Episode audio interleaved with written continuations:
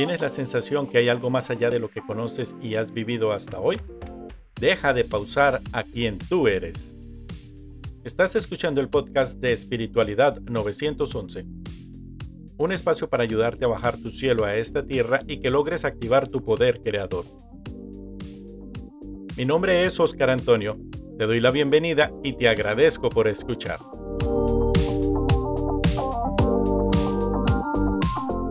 Estuvimos en una fecha que causó revuelo.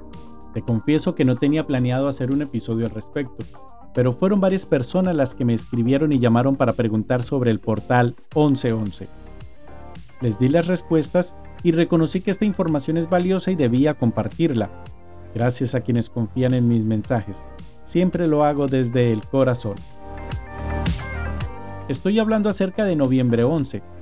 Si lo escribimos en números es 1111 y este número tiene una mística propia, y por eso es tan llamativo, desde la hora en los teléfonos hasta en las direcciones o mensajes. Y como numerólogo, cuando me consultan al respecto, siempre devuelvo esta pregunta. ¿Qué sientes cuando lo viste? Porque más allá de las interpretaciones que se hagan con base en estudios y experiencias, Hoy por hoy debemos escuchar nuestra intuición y cada oportunidad que tengo, ayudo a que te reconozcas como maestro. Reconozcas ese maestro que habita en tu interior y es parte fundamental de ti. Por ello te pregunto, ¿qué sentiste al ver en tu calendario un 1111?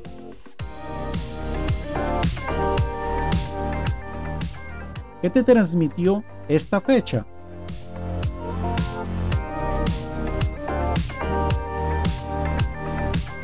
Es una información muy valiosa la que obtienes al hacer una introspección al respecto. Y ahora la voy a complementar con lo que he aprendido, ya que asistí a un seminario con mi maestra Yatsil y voy a compartir las ideas claves.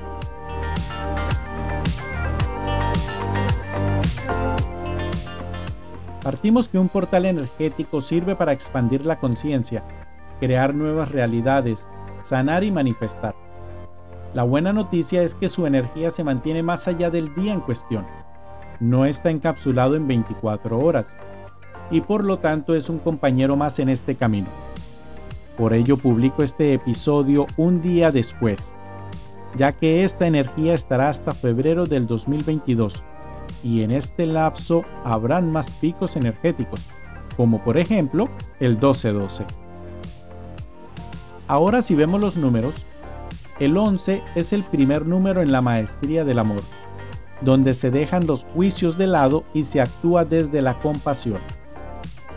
Y si hablamos de maestría, empieza con nosotros, pero impacta también a los demás.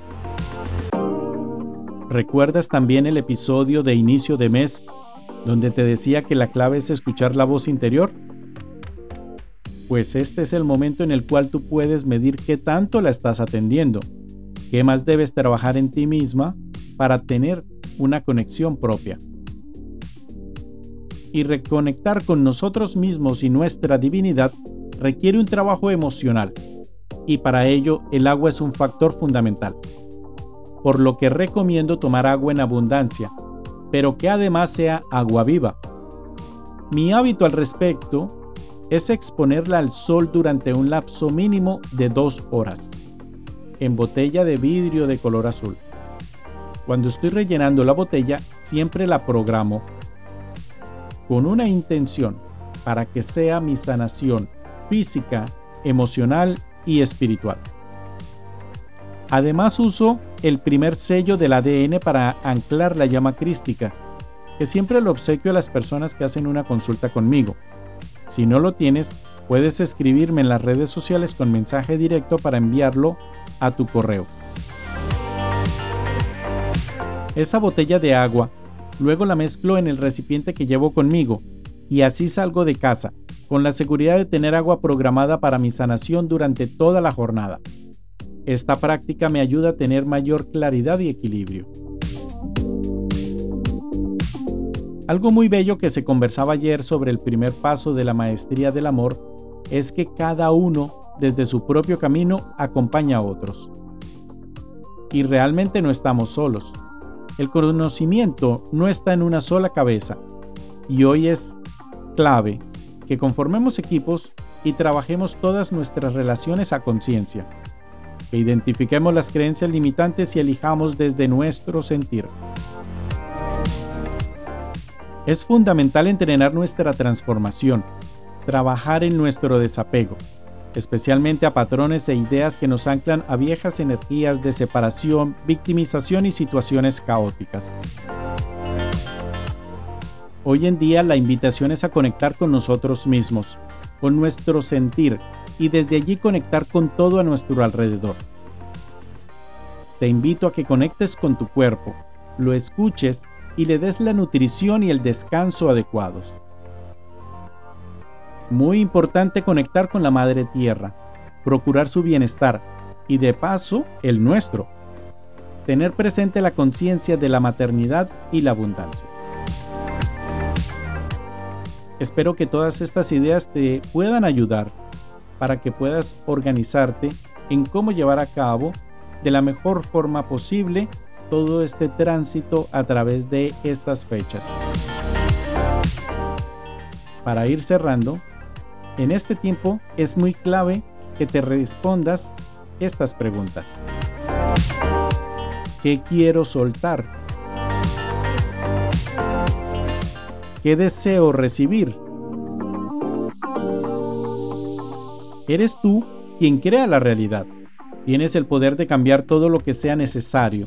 Eres responsable al 100% el 100% del tiempo. Te invito a que tomes acción y dirijas tu vida hacia la existencia que deseas tener. Recuerda que te habló Oscar Antonio. Repite diariamente, mi corazón puede cambiar el mundo. Te abrazo y te bendigo. Gracias por escucharme. Nos encontraremos en el próximo episodio.